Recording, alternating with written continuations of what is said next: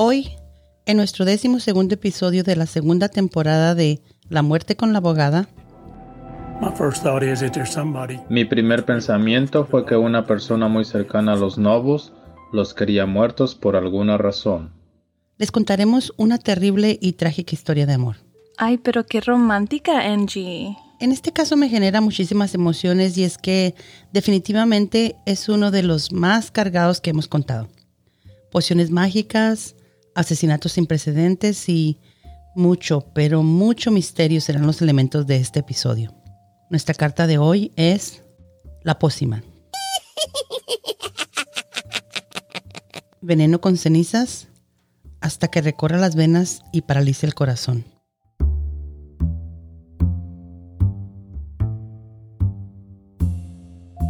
El valiente. La dama. La muerte. La pócima. Corre y se va corriendo.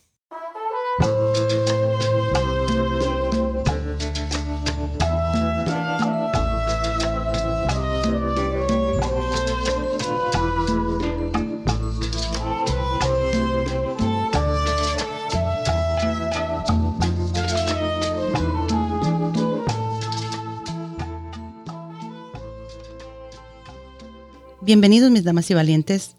Yo soy la abogada Angélica Hernández. Y yo, como siempre, soy Nadine. Y hoy les contaremos una bellísima historia de amor al estilo de Romeo y Julieta. Ay, no te pongas pesada desde tan temprano. Pero es cierto, este romance promete de todo.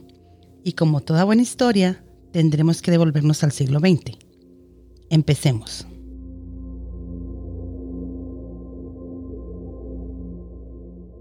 Nuestros protagonistas de hoy serán Leita Lamoine Sutton Nobles, o mejor conocida como Leita Nobles, y su adoradísimo esposo Olgi Olmen Nobles, o simplemente Olgi Nobles.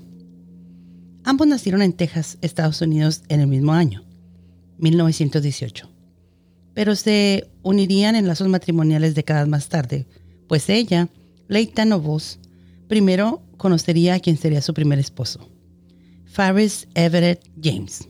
Ok, muchos nombres. A ver, resumiendo. Lita Nobles primero estuvo con Faris, pero luego se casó con Ugly Nobles, ¿right? Right. Y de su primer matrimonio nacería Faris Leon James, del cual, así no sepamos mucho, sí sabemos lo suficiente para entender que era un niño enfermo. Él era inválido. Oh gosh, eso me suena a Gypsy Rose. ¿Será?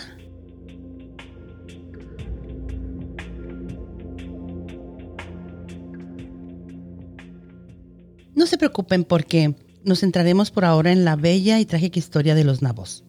Porque en 1942, Leita se casaría con Olgi Nabos.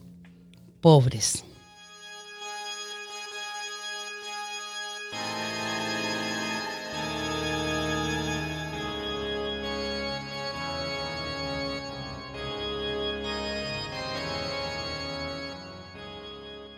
Y fueron felices y comieron perdices?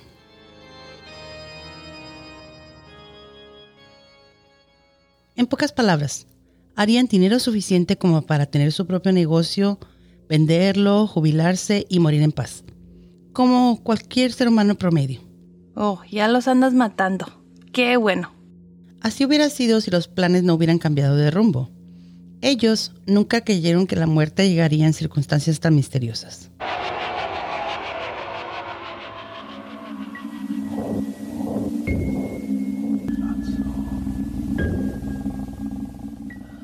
Para explicarles brevemente, Oji y Leighton Nobles eran de esas parejas algo extrañas, como que no terminan de encajar del todo bien, pero que en el fondo parecen quererse muchísimo. Como les dije, ambos nacieron y crecieron en Texas, Estados Unidos, y con el paso de las décadas pudieron hacerse a un negocio bastante prolífico y abundante. Es decir, no les iba nada mal.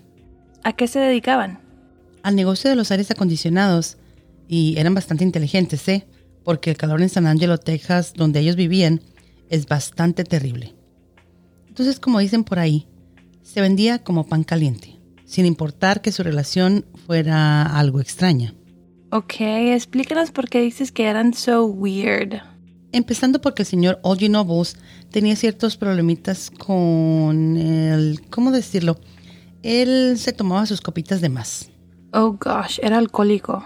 Pero bueno, aún así tuvieron una vida juntos, porque incluso envejecerían el uno al lado del otro, hasta que la muerte tocó a sus puertas.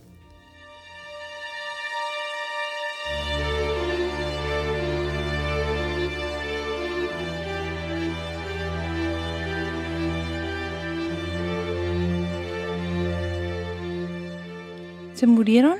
Él se murió, el señor Olgy Nobles, quien poco tiempo antes había vendido su negocio de aires acondicionados, falleció el 27 de marzo de 1988 con 70 años de edad.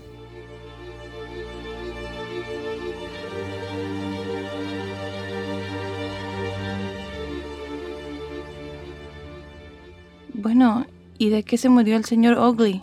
Pues ya tú sabes, de viejito, ¿o no?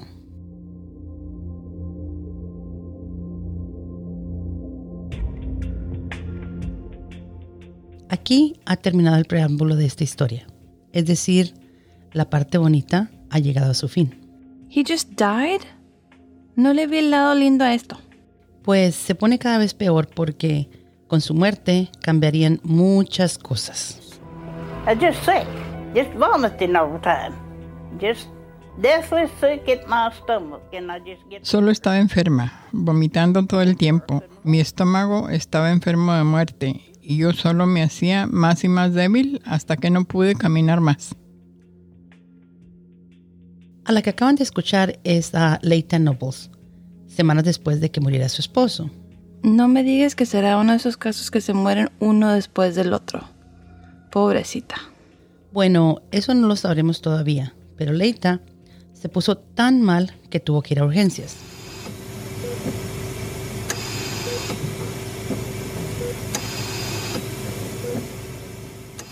Al examinarla, los doctores no encontraron nada, absolutamente nada.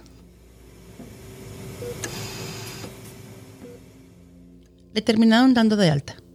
Fue entonces cuando comenzó a pensar que quizás su malestar estuviera asociado al estrés de haber perdido a su esposo. I told you. La cuestión es que ella parecía no mejorar. Ni el reposo la hacía sentir mejor. Sentía náuseas, tenía vómito y lo más alarmante era que sus dedos se estaban entumeciendo y ya casi no podía ni moverlos. ¿Será que le estaba llegando su momento?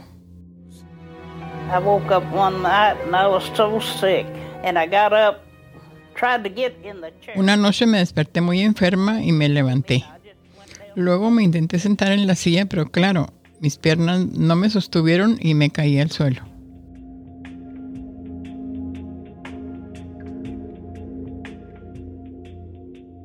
La pobre Leita, con 70 años y a poco de haber perdido a su esposo, ya no daba más.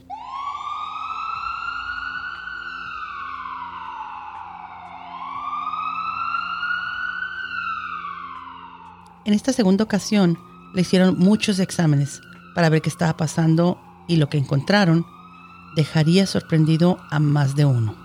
¿Qué encontraron? El malestar que había sentido en las últimas semanas era porque había sido envenenada.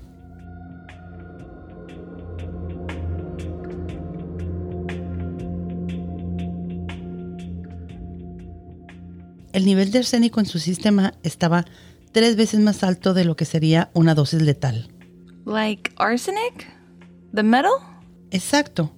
Los niveles de este metal en el cuerpo humano deben estar controlados porque definitivamente puede resultar siendo nocivo. Es más, si tu cuerpo produce más del adecuado, podrías morir envenenado. Ok. ¿Y cómo tenía sus niveles Lira? Para que entendamos la relación, haz de cuenta que 150 miligramos de arsénico ya alcanzan a ser letales para una persona. Y el nivel de arsénico en los exámenes de sangre de Leita subía hasta 320 miligramos de arsénico. Oh my god. O sea que antes la pobre estaba viva de milagro. Exacto. Habían intentado asesinar a Leita.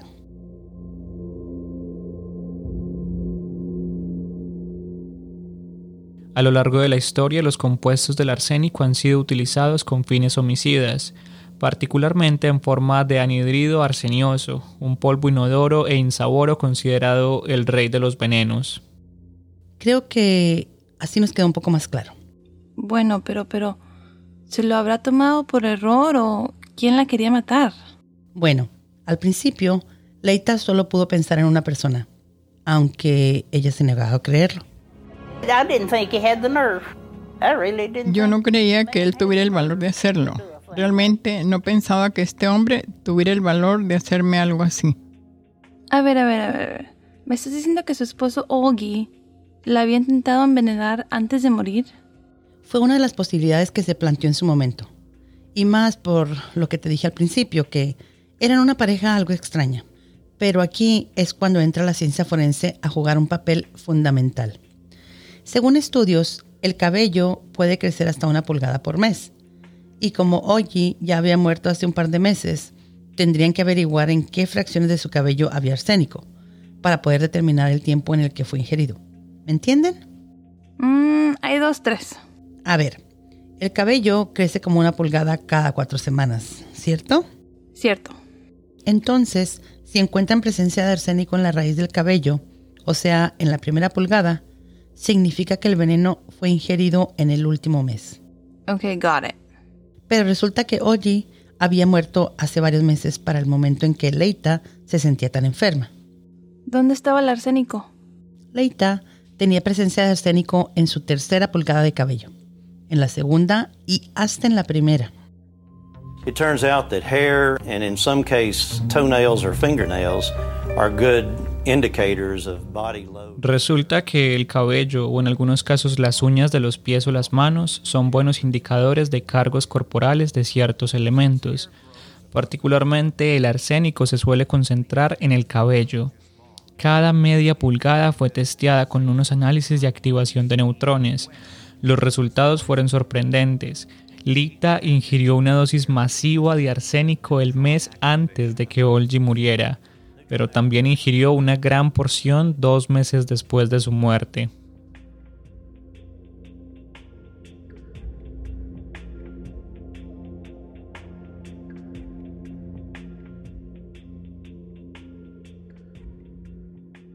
Como escucharon, le habían dado veneno en varias ocasiones. Conclusión, no había sido su esposo Ogi. Alguien más quería a Leita muerta.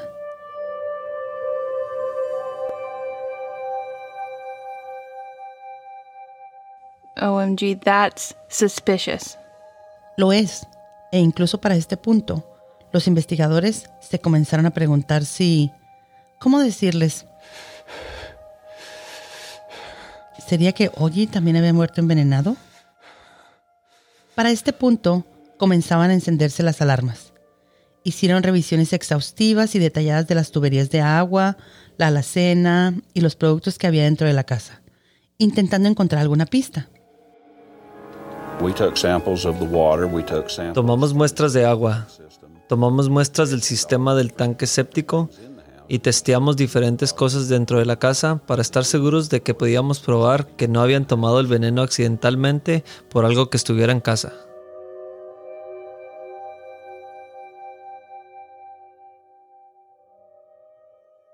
Al que escucharon es el Ranger de Texas, el oficial Honey Waldrop. Ahora escuchemos al toxicólogo Rod McClutchan, porque ellos sí que encontraron algo. We did find arsenic in one item, was an antacid. Sí encontramos arsénico en un elemento de la casa. Era un remedio contra la acidez. La concentración allí no era letal, pero de seguro podría ser tóxica. Entonces, ¿fue accidental? Calma, Saltamontes. Aunque no sabemos, el caso es que un remedio para la acidez estomacal contenía altos niveles de arsénico. ¿Pero será que había sido accidental? Pero los niveles de arsénico de Leita eran súper altos, ¿que no? Exageradamente altos. Es ahí cuando deciden preguntarle a los muertos.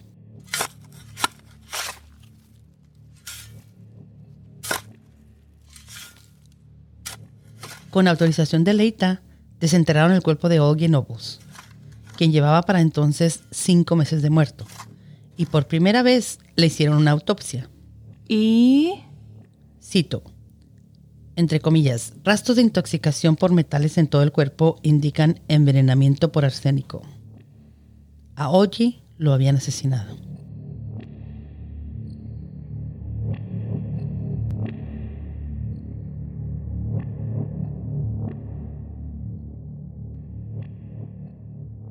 Obviamente, ya los investigadores podían comenzar a sacar sus conclusiones. Mi primer pensamiento fue que una persona muy cercana a los Novos los quería muertos por alguna razón. Al que escucharon era George Fraser, otro oficial de Texas. Pero no entiendo, ¿qué más convivía con los Nobles? ¿Recuerdas del hijo de Leita? ¿De su anterior matrimonio? Of course, el enfermo. No me digas que fue él. No, espérate. En la lista surgieron solo dos nombres de posibles sospechosos. Faris Leon James, el hijo de Leita, y Timothy Scoggin. Timothy who? Scoggin, el tipo que les compró a los novos su negocio de aires acondicionados, del que les hablé al inicio. Bueno, entonces ¿cuál de los dos fue? Este era el problema, que ni siquiera Leita sabía de quién sospechar. I didn't know what to think. 'cause I just, Yo no sabía qué pensar, porque yo no podía, no podía, tú sabes, eh, creerlo.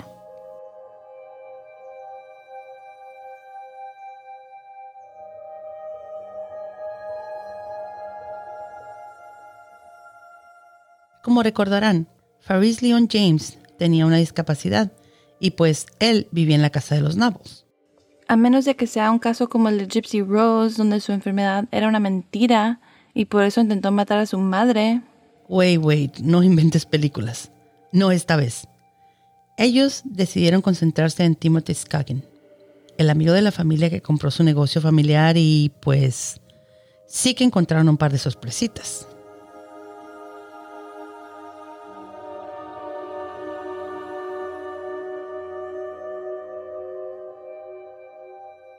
Timothy Scoggin era soltero, tenía 33 años y pues se había vuelto muy cercano a los nabos. Pero antes de conocerlos, él había vivido en Llano, Texas, a unas 130 millas de donde vivían los nabos. Ahí había conocido a dos hermanas ya mayorcitas, a Catherine y a Cordelia Norton. Oh no, aquí viene. Presten atención a estas hermanas porque cambiarían la pócima. Digo, la historia. Estas dos eran las últimas sobrevivientes de una familia bastante adinerada en Texas. Ellas nunca se casaron y vivían juntas en una gran mansión.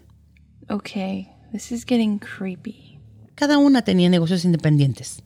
Catherine tenía una tienda de flores y Cordelia era distribuidora de cervezas. El caso es que Scoggin se hizo tan pero tan cercano a las hermanas Norton que se convirtió en su mano derecha. Cocinaba para ellas, era su conductor y hacía sus pendientes.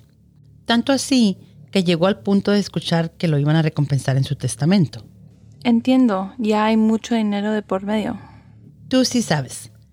Es que las ganas de dinero pueden transformar a cualquier ser humano. Todo por ese precioso y vil metal. Él sabía que las señoras tenían dinero y sabía que podía ser amigo de ellas. Y él dijo que Catherine y Cordelia le habían dicho que lo recordarían en su testamento, entonces él realmente estaba pensando que iba a tener mucho dinero. He bragged that he was wealthy or that he was going to be an heir or already was an heir. Él se jactaba de ser rico, porque iba a ser el heredero, o mejor dicho, que ya era el heredero de una familia adinerada. Creo que él dijo que estaba relacionado con las hermanas Norton más que como un simple amigo. Esa última era la fiscal del condado de Tom Green, Charlotte Harris. Y es que definitivamente Scoggin se había ganado la confianza de las hermanas Norton. Pero, ¿esta historia no se les hace conocida?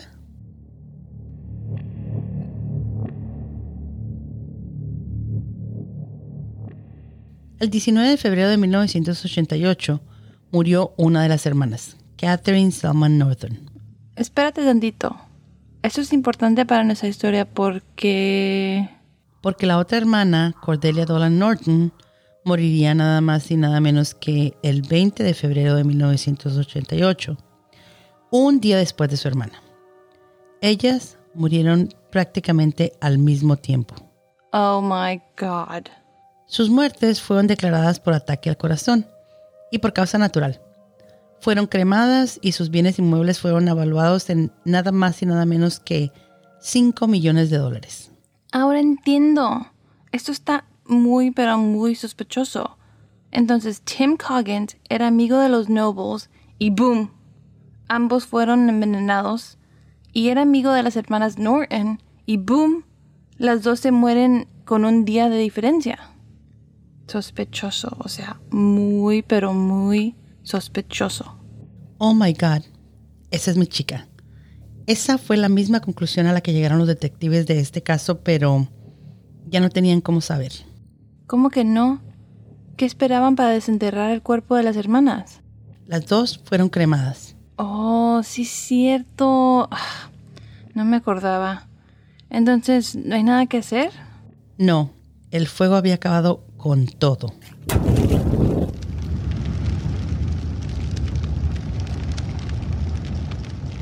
En las cremaciones, los cuerpos son expuestos a más de 2000 grados Fahrenheit durante tres horas. Nada permanece. Y si no, que lo diga Johnny Waltrip, oficial de Texas vinculado al caso. Toma mucha temperatura para reducir un cuerpo a nada más que una pila de cenizas. Imaginemos. El crematorio se inunda de gas.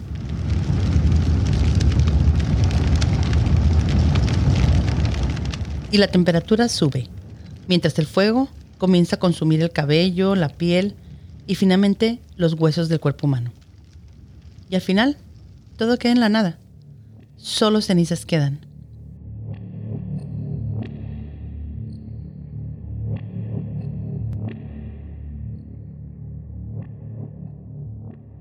Los investigadores del caso hicieron todo lo posible por avanzar.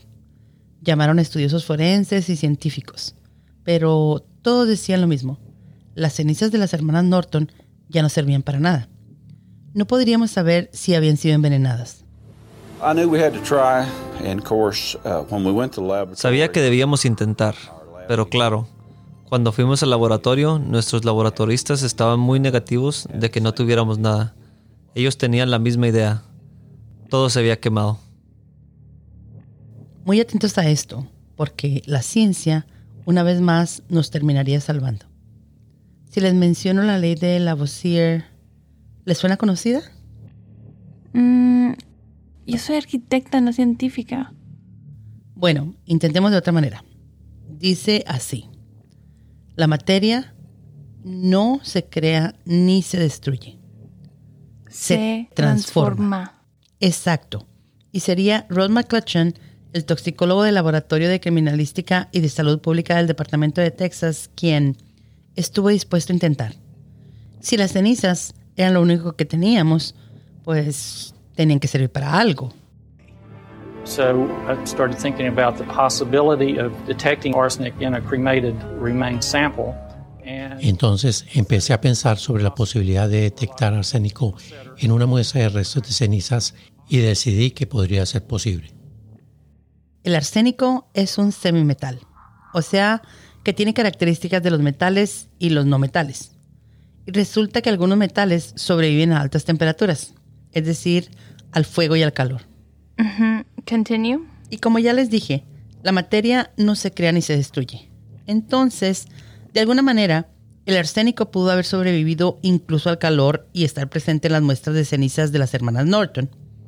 Lo crean o no, la ciencia es poderosísima.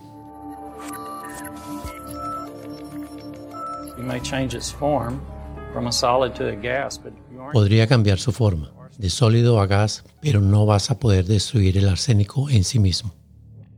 El forense tomó las cenizas de las hermanas Norton y añadió una solución ácida para disolver todo el material orgánico. Esto con el fin de hacer un test de colorimetría. ¿A what? Test de colorimetría. A ver, a ver. El científico añadió ácido hidroclórico y zinc a la mezcla y... Ay, mejor que les explique el que sabe.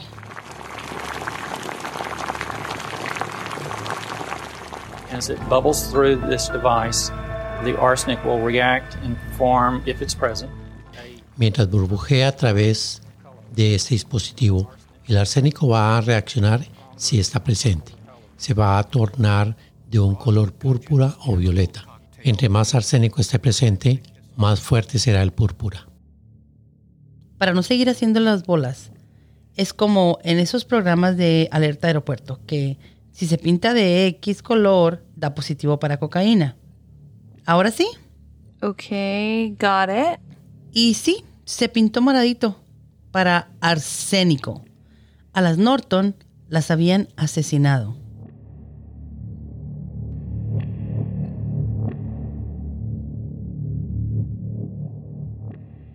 O sea, este forense hizo historia en la ciencia y con las pruebas de laboratorio comprobó que Cordelia Norton había ingerido una suma masiva de arsénico. Oh gosh, this is awesome. I mean, es un genio. Lo es. ¿Y la otra hermana? El resultado del estudio de las cenizas de Catherine Norton fue inconcluso, pero lo suficientemente revelador como para considerar su muerte como homicidio.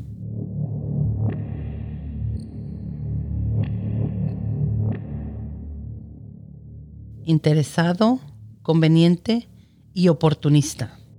Pero ¿por qué? I mean, yo sé que le había dado dinero por medio, pero... Mucho dinero querrás decir.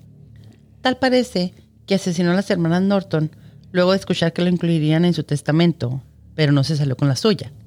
Y eso lo haría enfurecer. What do you mean? Pues que al morir se dio cuenta que las hermanas no habían alcanzado a incluirlo en el testamento. Es decir, no le habían dejado ni un solo centavo. Se quedó sin Juan y sin gallinas. por aprovechado. No, y espera que eso no es todo. Tal parece que enfureció al ver que no le habían dejado nada. Y se las arregló para falsificar un cheque a su nombre por la suma de 30 mil dólares. De ahí que tuviera dinero para comenzar a pagar el negocio de los aires acondicionados de los Novos. Oh, MG. Y además, resulta que Scoggin había acordado con los Novos de hacer pagos mensuales. Y por eso quería deshacerse de los dos, para no tener que pagarles nada. Era un hombre de la peor calaña, pero ya sus artimañas se habían terminado. Él recordó al señor Scoggin entrando a su tienda y buscando algo como un veneno. Creo que no lo compró ese día, pero regresó varios días y compró más que solo una botella. Ay, Scoggin, se te cayó el teatrito. Resulta que al reconocer unas noticias, el dueño de una tienda reconoció su foto.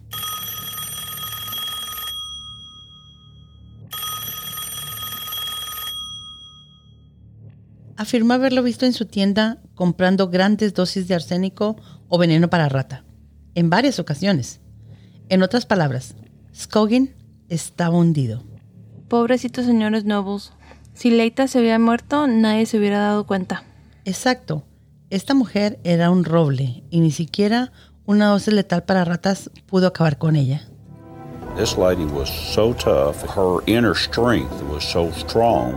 Esta mujer era muy dura. Su fortaleza interior era muy fuerte, su voluntad de vivir era muy grande y su cuerpo fue capaz de absorber el veneno y generar una tolerancia a esto. Pero probablemente si tuvieras 10 personas, 9 de esas 10 hubieran muerto.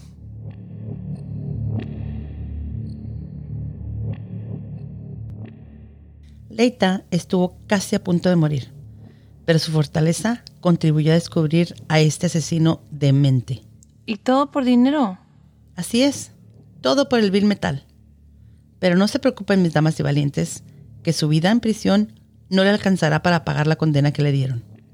Dos cadenas perpetuas por asesinato e intento de homicidio. Yes, I'd get angry sometimes. I'd get to thinking about it, and at first I couldn't talk about it. Sí, a veces me da rabia cuando pienso en esto. Antes no podía ni hablar al respecto porque empezaba a llorar.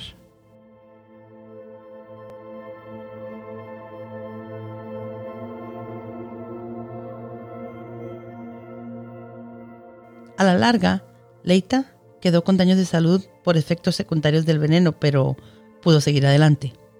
Ella murió por causas naturales el 27 de abril de 2012 con 93 años de edad.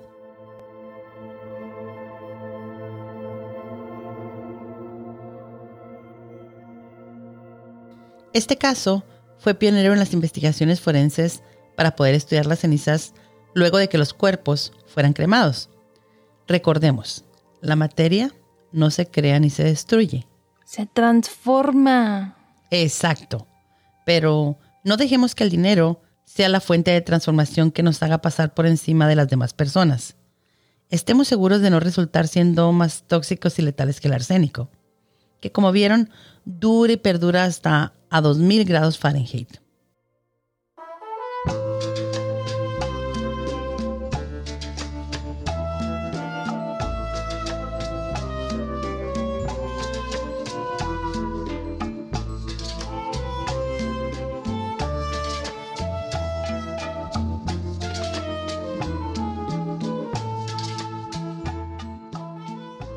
Esto fue todo por hoy, mis damas y valientes. Gracias por habernos acompañado en este episodio de La Muerte con la Abogada. Síganos en nuestras redes sociales, arroba La Muerte Podcast y compártanos su opinión sobre este caso. La Muerte Podcast está disponible en Apple, Spotify y Google o en cualquier plataforma en la que escuchas tus podcasts. Llévanos contigo.